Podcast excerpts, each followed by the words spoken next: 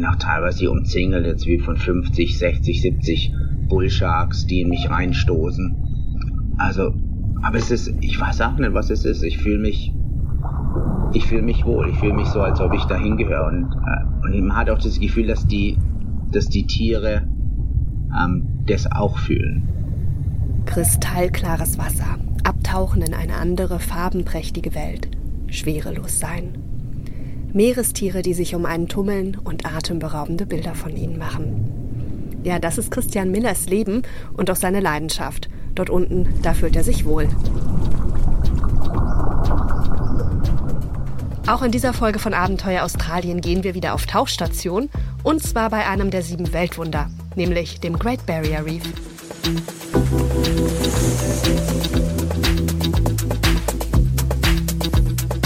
Abenteuer Australien. Ein Detektor FM Podcast mit Sabrina Frangos.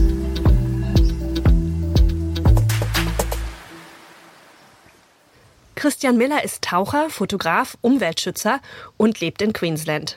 Er hat mir erzählt, was ihn an der Unterwasserwelt so fasziniert, mit welchen Fischen er schon Fotopreise gewonnen hat und auch warum sich ein Sporthersteller für seinen Müll interessiert. Es war ein Traum, auf jeden Fall. Es klingt ein bisschen blöd vielleicht, aber ich meine, das war, war für mich eher so, dass ich ähm, das Einzige, was ich kannte aus Deutschland, wenn wir jetzt in den Zoo gegangen sind, irgendwo mit der Familie, dann bin ich halt mit der Nase an der Scheibe von Aquarien geklebt. Und ich weiß nicht, warum ich das hatte so einen extremen Drang zur Unterwasserwelt. Aufgewachsen und umgeben von Bäumen im Schwarzwald konnte die Unterwasserwelt ja eigentlich kaum ferner sein. Trotzdem war Christian schon als kleiner Junge total davon fasziniert. Genauso wie von wilden Tieren. Genauer gesagt davon, wilde Tiere zu zeichnen. Vor 20 Jahren hat ihn dann das Reisefieber gepackt und seitdem ist er eigentlich an allen möglichen Orten dieser Welt gewesen. Abgetaucht ist er dann zum ersten Mal im Jahr 2000 und zwar in Südaustralien. Hier hat er also den Sprung ins kalte Wasser gewagt, denn er wollte unbedingt tauchen. Da gab es nur ein kleines, beziehungsweise eher ein recht großes Problem. Ich hatte eine unheimliche Angst vor Haien. Und zwar, es war so bescheuert schon, dass ich in dem Baggersee in Deutschland geschwommen bin und hatte eine Angst vor einem Hai. Also so richtig doof, muss man fast sagen. Und ähm, das, das Lustige oder Ironische war, dass als ich meinen ersten Tauchgang in Australien gemacht habe und da waren also speziell dort gibt's Haie, viele Haie. Da habe ich mich verabschiedet von all meinen Freunden zuvor, weil ich tatsächlich dachte, dass ich von einem Hai gefressen würde. Und was dann passiert ist, als ich unter Wasser war zum ersten Mal, waren tatsächlich einige Haie. Und das hat wie, das hat wie ein Schalter umgestellt bei mir. Das, die, wie ich die gesehen habe, hat für mich sich alles verändert. Es war genau das Gegenteil, was ich erwartet habe. Die waren unbekümmert und die waren nur unglaublich schön. Ich war so, so fasziniert davon, dass man mich fast nicht mehr aus dem Wasser gekriegt hat. Natürlich ist Christian wieder aufgetaucht, aber der Moment mit den Haien, der war für ihn irgendwie eine schicksalshafte Begegnung. Ja, und auch zukunftsweisend, denn danach hat Christian eine Ausbildung zum Tauchlehrer gemacht und sich in der Nähe des Great Barrier Reef niedergelassen. Für Tauchfans ist das natürlich der absolut perfekte Platz. Es hat mein Leben verändert und äh, ich, ich war unglaublich begeistert, was ich gesehen habe. Und dann habe ich in anderen Ländern gearbeitet und da habe ich den ziemlich krassen Gegensatz gesehen, was passiert, wenn man sich nicht um die Meere kümmert. Und da habe ich auf jeden Fall Australien vermisst. Es, es war so für mich der perfekte Start und ich wollte, ich wollte einfach wieder hierher zurück, weil die Unterwasserwelt, die schien so gesund zu sein, quasi. An der Unterwasserwelt und am Tauchen fasziniert ihn vor allem, dass die Welt dort unten sich immer wieder verändert, jedes Mal neu und aufregend ist. Es ist einfach so das Unerwartete, in, in, in, das, ja, in das blaue Nass zu springen und überhaupt nicht zu wissen, was dort sein wird oder sein könnte. Also das alleine schon und dann so in die Tiefe zu gehen und ins klare Wasser und, und man weiß nicht, was, was es da gibt. Und es sind sehr häufig sehr große Schwärme von Fischen. Und die Welt unter der Wasseroberfläche bietet Christian noch etwas anderes, nämlich das Gefühl der Freiheit und auch des Friedens. In der Regel ist, sage ich mal so, ist die Unterwasserwelt ähm, für uns als Menschen nicht gefüllt mit, mit Geräuschen. Das ist eigentlich im Gegenteil. Das eins der angenehmen Sachen ist eigentlich, dass es, dass nicht nur schwerelos ist, sondern auch das totale Stille dort ist, ähm, außer von den Luftblasen, die, die aus dir selber rauskommen. Durchs Wasser schweben, umgeben von Luftblasen, Seepferdchen, Schildkröten, Rochen und Haien. Ja, in den Meeren der Welt schwimmt ja so einiges rum und Christian, der hat schon vieles davon gesehen. Sicherlich einer meiner größten Momente war, ist mit einem Blauwal im Wasser zu sein, auf jeden Fall. Einfach weil es das größte Lebewesen ist, das je existiert hat. Also das ist sicherlich ein Moment, ähm, den, ich, den ich nie vergesse. Ähm, ich bin fasziniert von Tigerhaien. Auch Panamas Unterwasserwelt hat Christian in guter Erinnerung. 2003 war das, glaube ich, war ich auf einer kleinen Insel vor Panama. Die hieß Koiba. Und da war ich in einem Schwarm von, schwer zu sagen, 10.000, 20.000 von den Mobula Rays. Und die waren gefolgt von Tausenden von Thunfischen und man hat im Hintergrund die Wale singen hören und Delfine haben auch noch gespielt zwischendrin. Also das war faszinierend auf jeden Fall.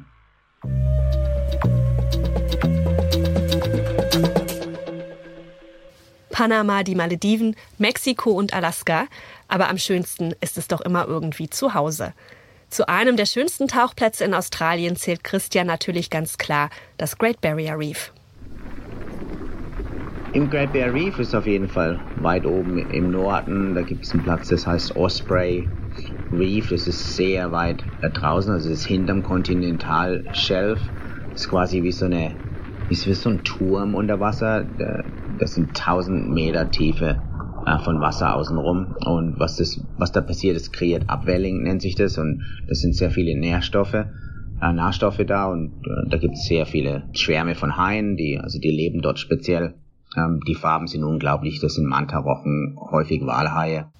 Außerdem total empfehlenswert ist laut Christian Lady Elliot Island.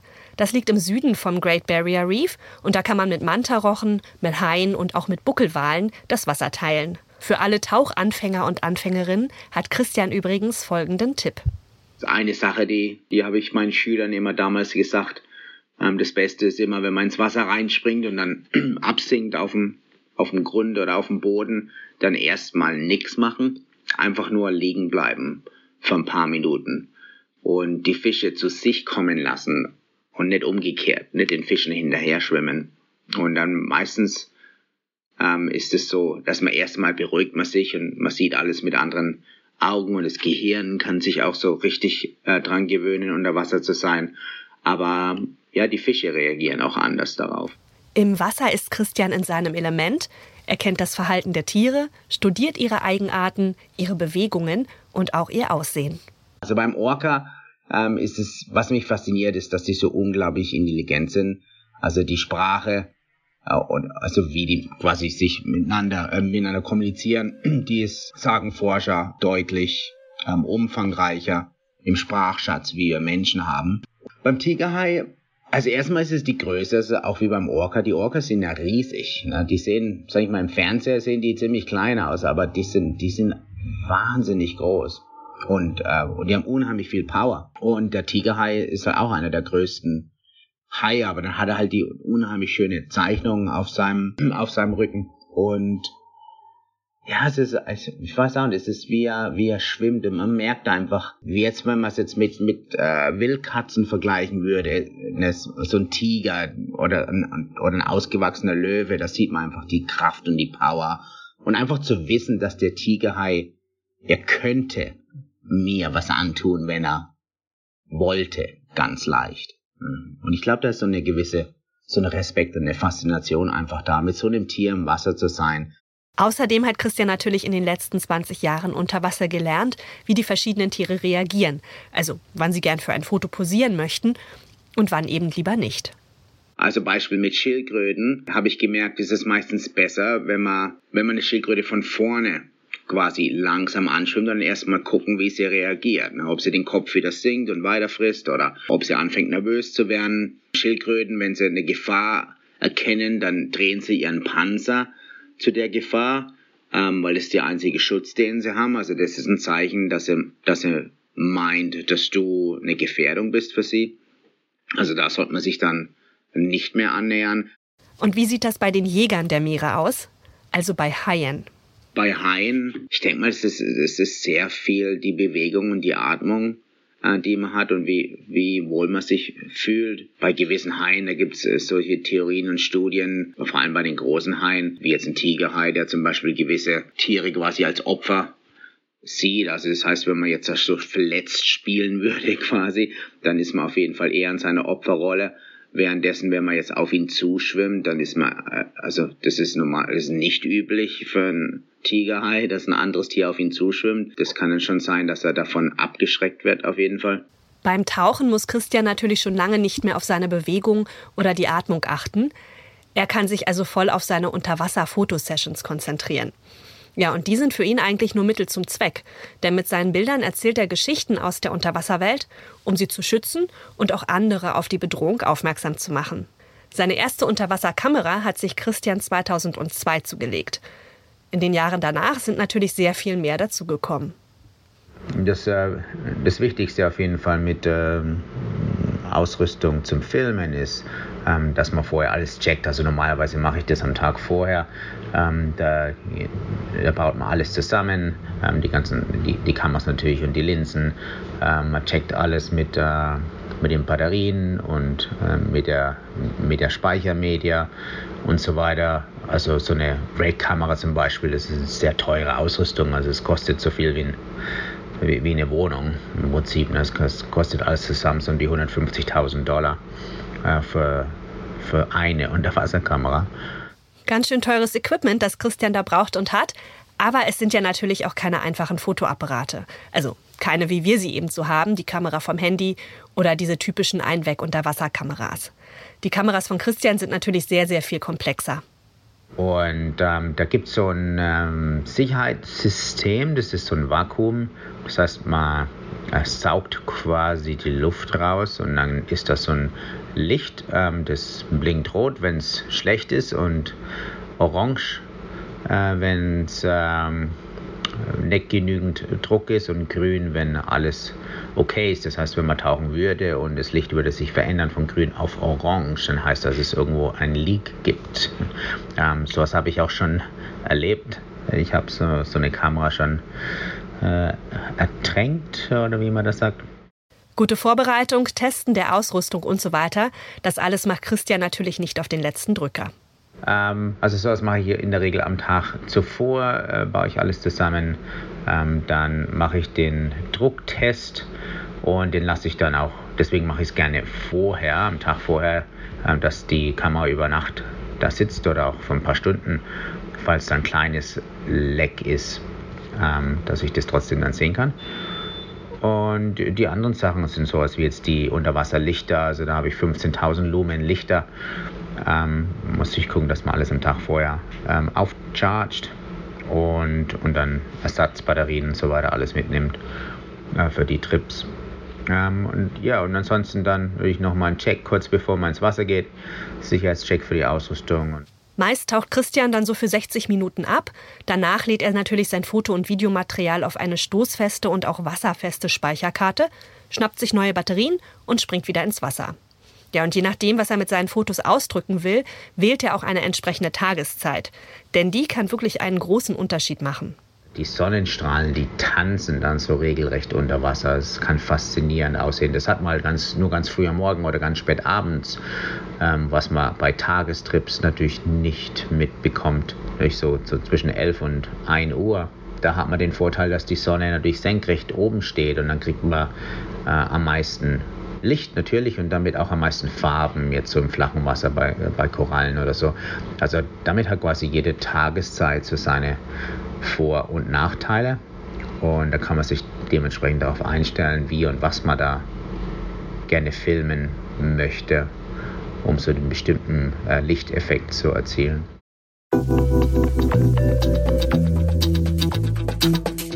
Auf seiner Webseite findet sich eine Liste mit seiner sogenannten Boys Toys. Das sind ca. 20 Kameras und dann kommen natürlich nochmal verschiedene Linsen, Drohnen und so weiter und so fort dazu. Also wirklich eine sehr, sehr lange Liste. Und dass er mit dem ganzen Equipment auch richtig, richtig gute Bilder machen kann, das beweisen auch die Auszeichnungen. So wie zum Beispiel der National Geographic Award 2014. Den hat Christian zum Beispiel für ein wunderschönes Foto eines Napoleonfisches, umringt von anderen Fischen, bekommen. Ja, und dank des Nature's Best Photography Award 2014 und seiner Fotos von den Schildkröten sind die Medien auch auf die Tiere und ihr Schicksal aufmerksam geworden. Die Geschichte der bedrohten Schildkröten erzählt durch seine Bilder hat dann geholfen, ein Schildkrötenkrankenhaus mit aufzubauen. Dabei geht es Christian überhaupt nicht um die Auszeichnung. Er ist eigentlich einfach nur froh, dass er mit seinen Bildern im Bereich Umweltschutz helfen kann. Denn die Unterwasserwelt, die hat sich in den letzten 20 Jahren doch ziemlich stark verändert.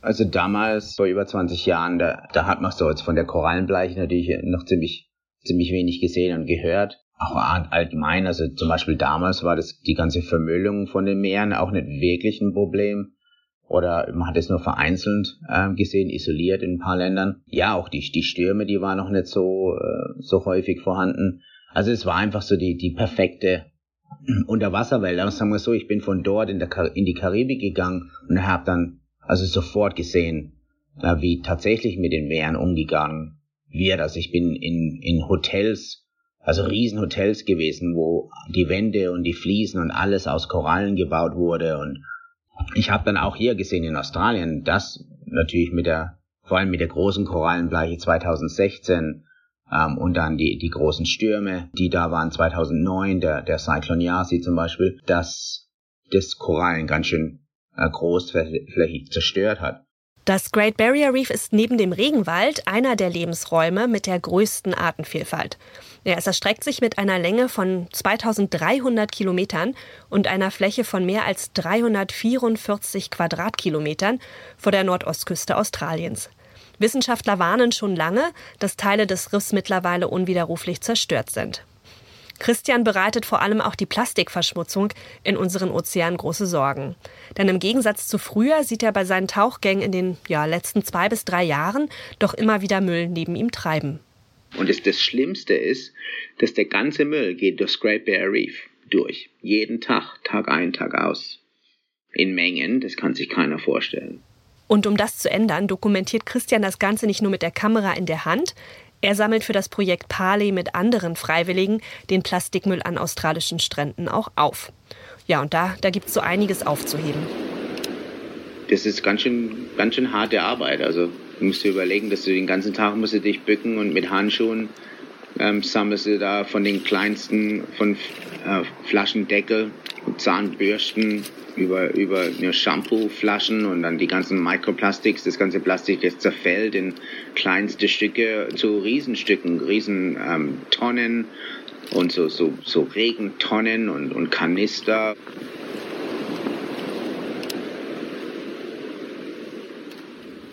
Vor ein paar Wochen war Christian zum Beispiel in Cape Flattery in Queensland und dort wird besonders viel Müll angeschwemmt. Und wir sind da hochgegangen mit 17 Volontieren. Es ist unheimlich schwierig, da hinzukommen. Du brauchst also richtig so Heavy-Duty Four-Wheel-Drives und bleibst stecken und musst durch äh, Wasserlöcher fahren, die so, die so tief sind, wie das Auto hoch ist. Und da haben wir äh, also an einem Tag zum Beispiel 3,68 Tonnen von Müll aufgesammelt.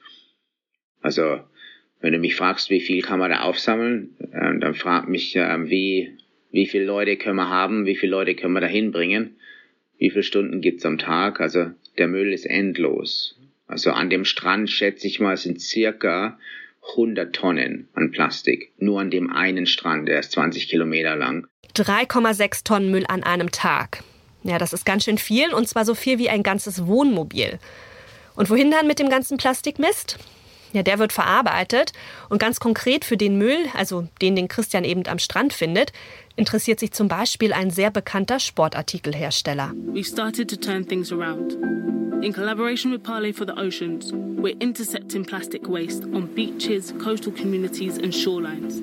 Die Sportfirma erklärt in einem Video auf ihrer Webseite, dass das Material aufgesammelt, zerkleinert und dann daraus Garn gemacht wird. Und das kann man dann eben für die Herstellung von Sportklamotten oder eben auch Sportschuhen verwenden. A shoe made with Parley Ocean Plastic. Adidas ist ein, ist ein Riesenpartner. Ähm, ja, die machen Schuhe und Shirts und Hosen und alles Mögliche daraus. Also das ist aus Polyester, aus PET wird es gemacht. Ja, und weil der Müll nicht einfach irgendwann aufhört, angeschwemmt zu werden, organisiert Christian natürlich weiterhin Aktionen für die Strände hier in Australien. Außerdem plant er neue Umweltprojekte, dokumentiert seine Tauchabenteuer, ja und vielleicht schreibt er sogar noch ein weiteres Kinderbuch. Eins hat er ja schon rausgebracht mit dem Titel Ellas Adventures. Mit der Story über die kleine Schildkröte Ella will er Kinder für den Umweltschutz begeistern. Auch weitere Bücher mit Geschichten über bedrohte Tierarten kann er sich durchaus vorstellen. Das war's auch schon wieder. Nächste Woche geht's hier im Podcast wieder ums Tauchen, allerdings ums Höhlentauchen. Dr. Richard Harris ist ein erfahrener Höhlentaucher und er hat dabei geholfen, die Fußballmannschaft aus der überfluteten Höhle in Thailand zu retten. Ja, an die Geschichte erinnert sich bestimmt noch jeder. I really had zero, zero confidence that we could get these children out alive. And I think that view was shared by most of the cave divers once they'd seen what the diving was like. Um, you know, the idea of anesthetizing these kids and then diving them out of the cave was pretty, was frankly you know, ridiculous. It was a, a crazy idea. Es wird spannend. Ich freue mich, wenn ihr wieder einschaltet. Macht's gut. Bis zum nächsten Mal. Cheers, guys.